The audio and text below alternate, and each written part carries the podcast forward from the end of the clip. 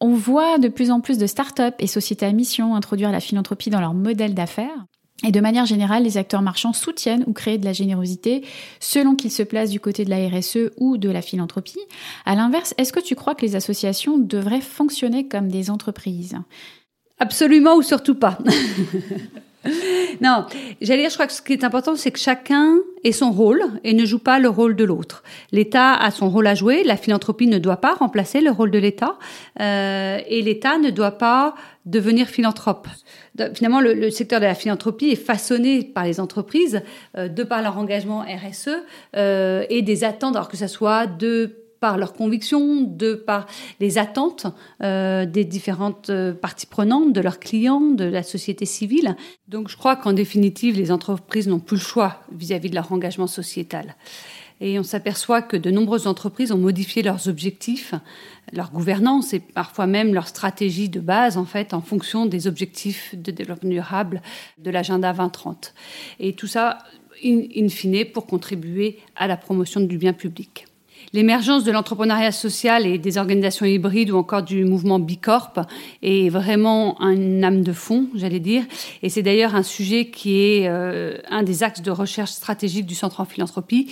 Je mentionnerai peut-être euh, l'ouvrage interdisciplinaire The International Handbook of Social Enterprises Low Benefit Corporations and Other Purpose-Driven Companies, qui est un ouvrage disponible en accès libre, apparaître d'ici fin 2022 avec la contribution de 50 académiques et praticiens et praticiennes euh, représentant plus de 40 pays. Donc là aussi, ça peut être une bonne source pour euh, comprendre ce qui se passe dans les pays, mais également les tendances, puis euh, un aperçu surtout interdisciplinaire. Ça va apparaître là au mois de décembre 2022 c'est ça, entre novembre et décembre, euh, c'est vraiment à bout de touchant. Vous avez toutes les informations sur le centre en philanthropie.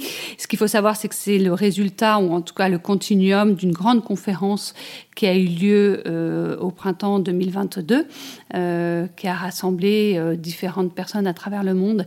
Et je crois que c'est le premier ouvrage académique, mais vraiment accessible à toutes. C'est là aussi, ça va dans la continuité de ce que le centre avait déjà réalisé quand j'étais sur Taxation and Philanthropy, donc explorer des sujets pas encore étudiés au niveau académique, ou si c'est ils ont été étudiés du biais d'une seule euh, discipline, alors que là, on voit vraiment l'approche transversale et c'est ça qui en fait la richesse.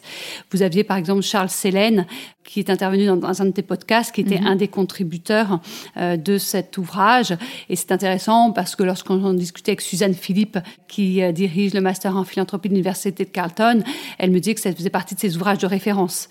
Donc, donc voilà, donc vraiment, nous, voilà, le, le, faut pas hésiter au niveau de la, de, de, la recherche académique, aller voir ce qui se fait, parce qu'il y a de plus en plus euh, euh, d'ouvrages en accès libre, de recherche en accès libre, euh, et qui ne demandent qu'à être utilisés et exploités, entre guillemets. Les entreprises sont les nouvelles philanthropes, dans le sens où finalement, quand on regarde d'où vient l'argent de la philanthropie, ça vient à un moment ou un autre de l'argent gagné par de venant de l'entreprise, des dividendes ou d'une entreprise qui a été vendue, enfin voilà, ou des entrepreneurs ou des entrepreneuses qui ont sont mis à la philanthropie. Donc j'allais dire, c'est important que chaque entité mais euh, reste soi-même, mais c'est vrai que les frontières sont de plus en plus floues. Hein. on parle de purpose for profit, mais on parle aussi de profit for purpose. Et, je crois que ça, cette, ça c'est assez intéressant de voir que ces lignes sont de plus en plus brouillées ou en tout cas c'est moins clair euh, qu'auparavant. Les associations à but non lucratif ne peuvent que bénéficier euh, d'outils qui viennent de l'entreprise, dans la gestion, dans le management, euh, mais qu'également les entreprises ne peuvent que bénéficier des compétences, euh, de l'expertise sociétale euh, des acteurs de terrain. L'un comme l'autre, on ne peut plus vivre en autarcie. Il faut être beaucoup plus perméable, perméable dans la, dans la, société dans laquelle on vit, dans l'écosystème local, et on peut plus agir ex nihilo. J'allais dire, oui, les associations vont devoir être de plus en plus alors j'aime pas le mot professionnel, mais être gérées peut-être plus comme des entreprises. Et les entreprises, en tout cas, tendent à être de plus en plus, à avoir une responsabilité sociale de plus en plus, ou sociétale de plus en plus importante.